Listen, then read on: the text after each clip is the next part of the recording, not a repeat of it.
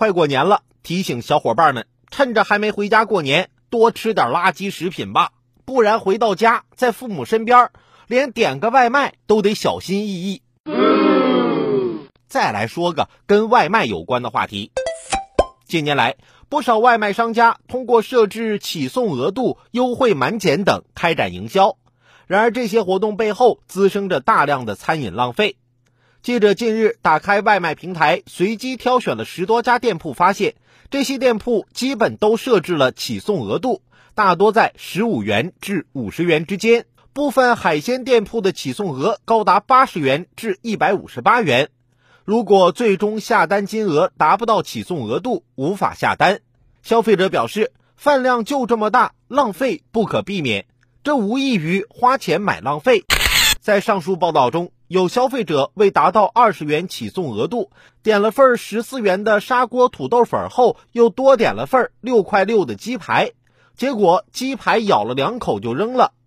有消费者点了一份小炒肉加一份米饭，总价二十二元，但商家设置了满二十五元减五元的规则，他就再加了一份米饭，总价升至二十五元，最终只支付了二十元。那份多余的米饭则被扔进垃圾桶，这类浪费例子比比皆是。上述报道交代，有机构测算，如果每单外卖浪费的粮食是一两，一年下来浪费粮食的总量超过十七亿斤。如果按一个人一天两斤口粮算，十七亿斤粮食够我国上海市常住人口吃三十四天。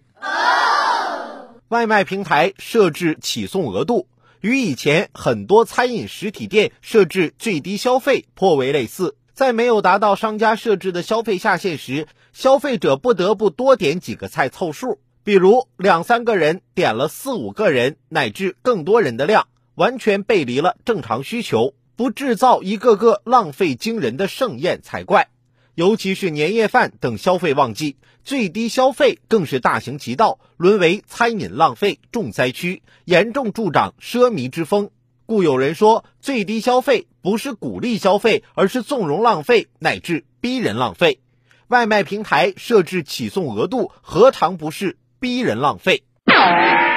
而外卖平台搞的优惠满减，看似是给消费者送实惠，点的越多，优惠幅度越大。实质上是利用人性弱点搞诱惑性营销、煽动性营销，很容易打破消费者的理性防火墙。一些消费者的确也难抵利益诱惑，加点了一些原本不必要的餐饮，浪费也就不可避免。优惠满减虽不至于像起送额度和最低消费那样逼人浪费，但至少会导致一种被迫式浪费。